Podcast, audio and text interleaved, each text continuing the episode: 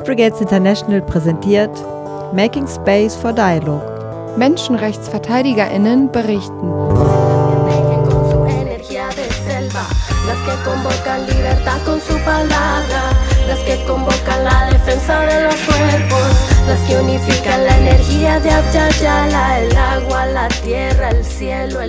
Hallo und herzlich willkommen bei einer neuen Folge des Podcasts Making Space for Dialogue von Peace Brigades International.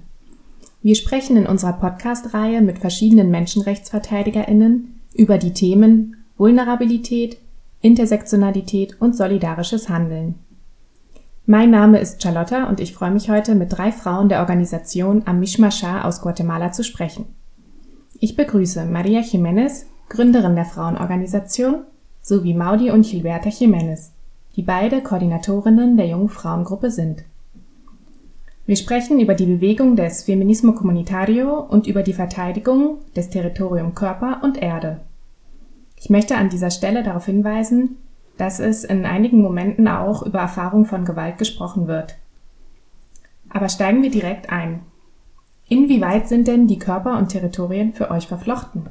Bueno, Eh, primero decir que Charlotta, pues mucho gusto, ella estuvo con nosotras acá en el. Ja, also als erstes möchte ich vielen Dank sagen an dich, Charlotta. Charlotta war hier bei uns und hat die Organisation besucht, sodass wir uns kennenlernen und austauschen konnten. Und sie hatte auch das Anliegen mitgenommen, in ihrem Land auf unsere Themen aufmerksam zu machen und uns einzuladen. Gut, ich möchte beginnen über die Frauenorganisation Asociación de Mujeres Indígenas de Santa María Xalapan Amishmasha zu erzählen. Wir widmen uns der Verteidigung des Territoriums Körper und des Territoriums Erde in Guatemala. Das heißt, wir als Frauenorganisation betrachten die Verteidigung des Territoriums aus diesen beiden Perspektiven, der Perspektive des Körperterritorium und des Territoriums der Mutter Erde. Das Territorium Erde verteidigen wir gegen die extraktivistischen Projekte wie Minen oder Wasserkraftwerke, also alle Projekte, die mit der Ausbeutung der Natur zu tun haben. Die Verteidigung der Erde hat auch mit der Verteidigung des Wassers zu tun, welches von den Firmen verschmutzt wird. Das Wasser ist für uns eine der wichtigsten Lebensflüssigkeiten, das von den Firmen so stark genutzt, ja sogar verschwendet wird, dass für unseren alltäglichen Gebrauch in den Gemeinschaften Wasserknappheit entsteht. Die Verteidigung der Erde umfasst auch den Schutz unserer nativen Samen für die Produktion und Zubereitung unserer lokalen Lebensmittel. Auf der anderen Seite ist die Verteidigung des Körperterritoriums, weil wir sehen, dass die Kämpfe der Frauen Energie brauchen. Wir müssen selbst gesund sein, damit wir diese Arbeit, die Verteidigung des Territoriums Erde, überhaupt machen können. Denn all diese Megaprojekte, auch in anderen Ländern, haben einen großen Einfluss auf unsere eigene Gesundheit. Todo estas, estos proyectos que están en los diferentes países, pues tienen eh, el efecto muy fuerte en la salud. Vielen Dank, Maria. Das war schon eine tolle Einführung.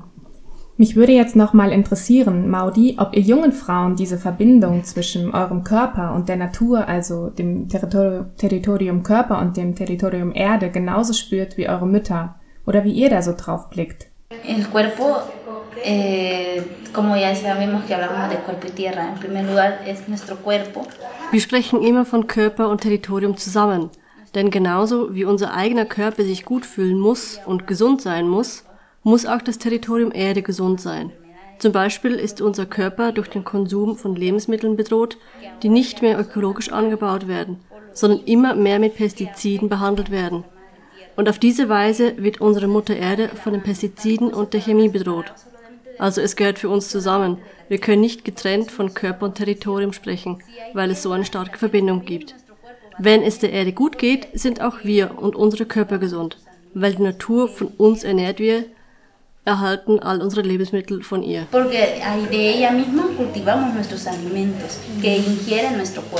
Wenn ihr sagt, ihr müsst die Körper und Territorien verteidigen, wäre jetzt meine Frage, ob und wie ihr in Santa Maria Chalapan Gewalt gegenüber diesen pluralen Territorien erlebt.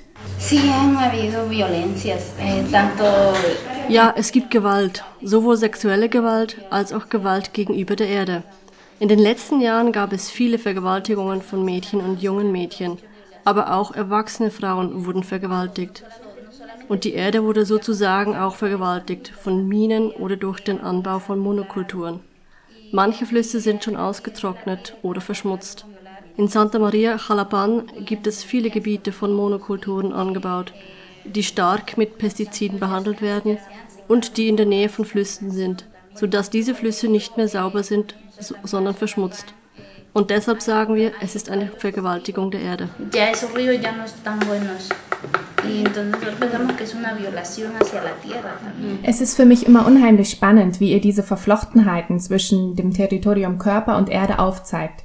Mich würde jetzt auch sehr interessieren, inwieweit eure Kosmovision, also eure Weltanschauung und auch eure Identität als indigene Xinca für euch mit der Verteidigung der Körper und Territorien verbunden ist. Nuestra organización se, se ha enfocado en la recuperación de la identidad como pueblo. Unsere Organisation widmet sich der Wiederbelebung unserer Identität als indigene Gemeinschaft sowie unserer Spiritualität, die uns sehr hilft, unser Territorium zu verteidigen und zu sagen, wer wir sind. Denn wir wussten gar nichts über unsere Identität als indigene Gruppe. Aus diesem Grund haben wir so sehr dieses Bedürfnis gespürt, Verbindung aufzunehmen mit unseren Großmüttern und Großvätern und das Wissen, das sie hatten, zu bewahren. Voll spannend. Also ihr seid dabei, das ancestrale Wissen und die Erfahrung eurer Vorfahren wiederzubeleben. Im Hinblick auf die Sprache, das habt ihr mir schon vor dem Interview verraten, aber auch im Hinblick auf andere Aspekte. Gilberta, kannst du mir noch ein bisschen erzählen, wie ihr euch in der jungen Frauengruppe mit der Schinka-Identität auseinandersetzt? Trabajamos en 12 comunidades de 45 comunidades que hay aquí en Xalapán. Wir arbeiten in zwölf von den 49 Gemeinschaften, die es hier in Santa Maria Xalapan gibt.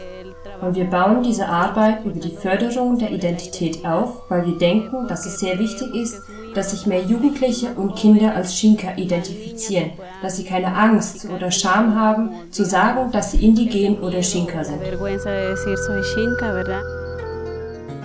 Und was sind in diesem Zusammenhang konkrete Aktivitäten, die ihr gerade realisiert? De mis ideas, y yo se los he compartido a las compañeras, es que todas las de mis machas, incluyendo las niñas, Zu meinen Ideen gehört, dass alle Frauen und auch die jungen Mädchen aus der Organisation unsere indigenen Kleider haben, also die traditionelle Bekleidung der Xinka, und dass wir die Kleider auch gegenwärtig tragen, so wie unsere Mütter sie tragen. Wir haben begonnen, Röcke zu nähen mit bunten Farben aus Seide. Die tragen wir zum Tanzen oder wenn wir Zeremonien veranstalten. Das sind immer sehr feierliche Anlässe. Was ich gemeinsam mit meinen Kolleginnen angestoßen habe, ist, dass wir unsere traditionellen Kleider tragen können, auch wenn es uns schwerfällt, weil das bedeutet gleichzeitig, dass wir Diskriminierung erleben. Hier in den Gemeinschaften werden uns Dinge nachgesagt, weil wir jung sind und die traditionelle Kleidung tragen. Das wird schlecht angesehen, weil die junge Generation hier trägt eine andere Art der Kleidung, normale Röcke oder Hosen. Und wenn sie uns dann so sehen in unseren Kleidern, dann beginnen sie zu sagen, dass wir alt aussehen und lächerlich. Sie sagen uns alle möglichen unschönen Dinge. ya nos empiezan a decir que parecemos viejas, que nos miramos fachudas y un montón de cosas. Danke, Gilberta, dass du so offen mit uns teilst, was ihr erlebt an Diskriminierung und Rassismus.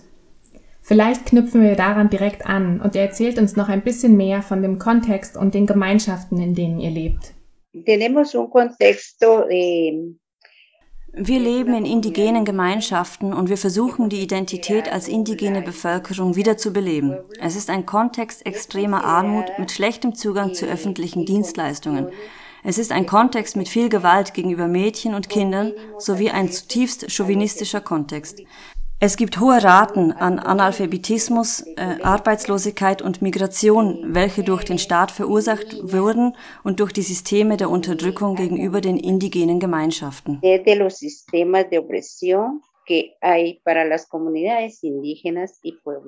Maria hat jetzt schon auf viele strukturelle Probleme hingewiesen, wie Analphabetismus und fehlende Zukunftsperspektiven. Und auch das Stichwort Machismo, also Chauvinismus, ist gefallen. Maudi, könntest du uns erzählen, wie sich der Machismo in euren Gemeinschaften zeigt und wie die Männer überhaupt so auf eure Arbeit als Frauengruppe reagieren? En esta ocasión represento al colectivo Mujeres Jóvenes. Ich repräsentiere die junge Frauengruppe und wir sehen, dass die chauvinistischen Einstellungen und Verhaltensweisen schon bei den jungen Männern sehr tief verankert sind. Sie haben die Einstellung, dass wir junge Frauen nur dazu da sind, Mütter zu sein oder uns jung zu verheiraten.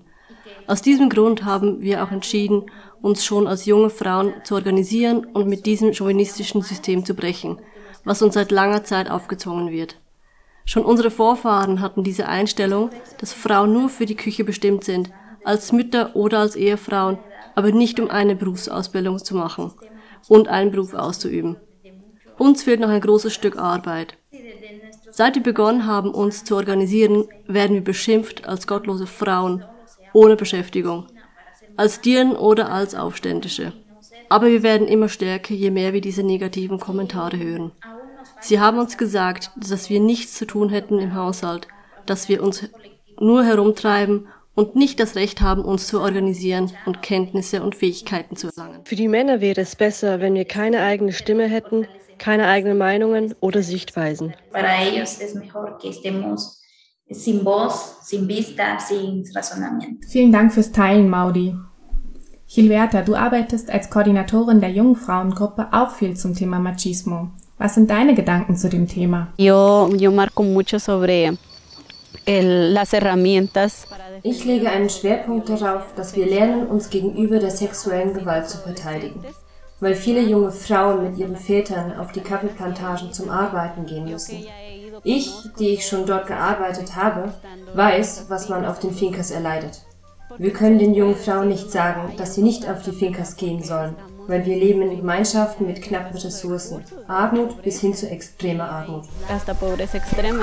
Aber das, was wir haben können, ist das Wissen, wie wir uns gegenüber der sexuellen Gewalt schützen können.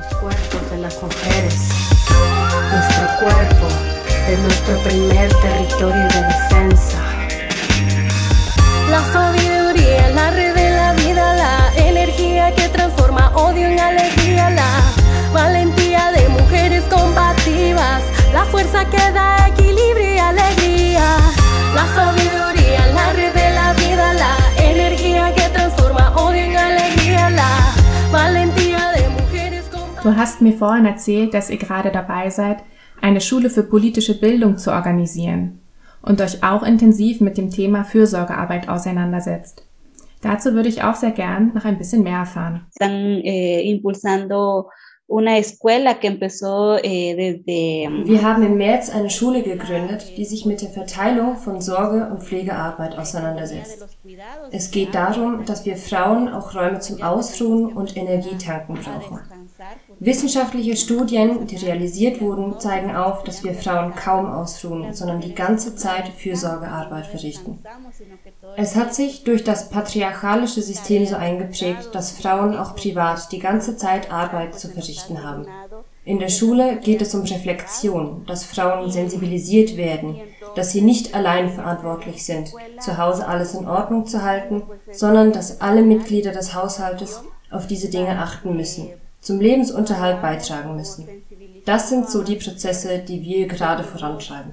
Das finde ich alles wahnsinnig interessant. Äh, danke, Gilberta. Ich möchte mich auch unbedingt noch viel mehr mit dieser ganzen Thematik von Fürsorgearbeit auseinandersetzen. Aber Maria, du wolltest auch gerade noch was sagen. Eh, Unser Hauptanliegen ist immer, die Partizipation von Frauen am politischen Geschehen zu stärken, mit dem Ziel, eine Gleichheit im Hinblick auf die Machtbeziehungen zwischen Männern und Frauen zu schaffen, um die Lebensqualität der Frauen zu steigern.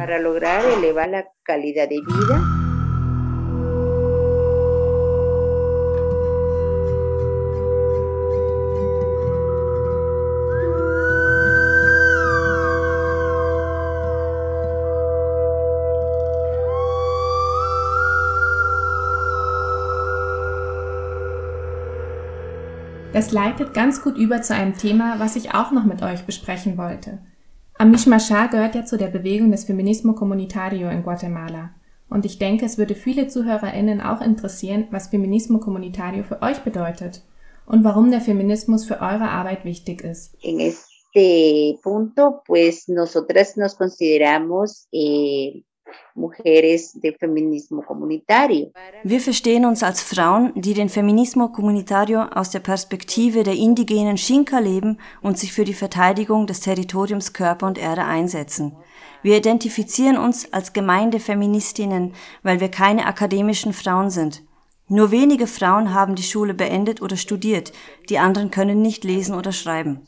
Der Feminismus öffnet uns neue Wege, erlaubt uns, für Rechte zu kämpfen, von denen viele Frauen gar nicht wissen, dass sie sie besitzen. Der Feminismus erlaubt uns auch, die Systeme der Unterdrückung zu erkennen und uns gegen eben diese Systeme zu wehren, welches uns unterdrückt, unabhängig davon, auf welchem Teil der Erde man sich befindet.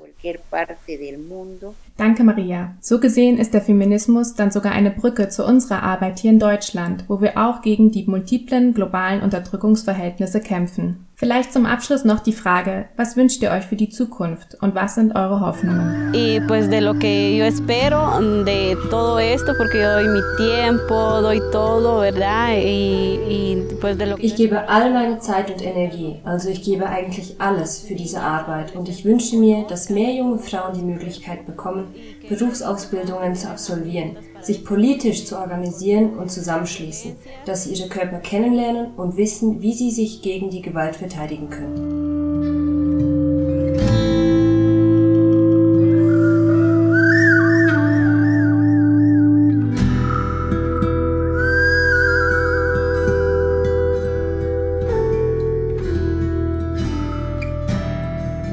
Herzlichen Dank, Gilberta, Maudi und Maria, für eure Zeit, das Teilen eurer Gedanken und Erfahrungen und natürlich für eure wichtige und unglaubliche Arbeit. Und an alle ZuhörerInnen, wenn es euch gefallen hat, hört auch mal in die anderen Folgen unseres Podcasts rein oder besucht uns auf der Peace Brigades International Website.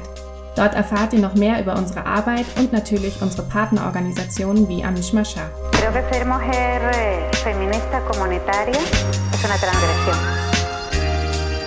Es una transgresión porque rompe el prototipo de mujer tradicional indígena y te pone a traer también elementos de un análisis profundo de la vida. Con la energía vital de las ancestras, de las mujeres que Weitere Infos findest du unter pbideutschland.de.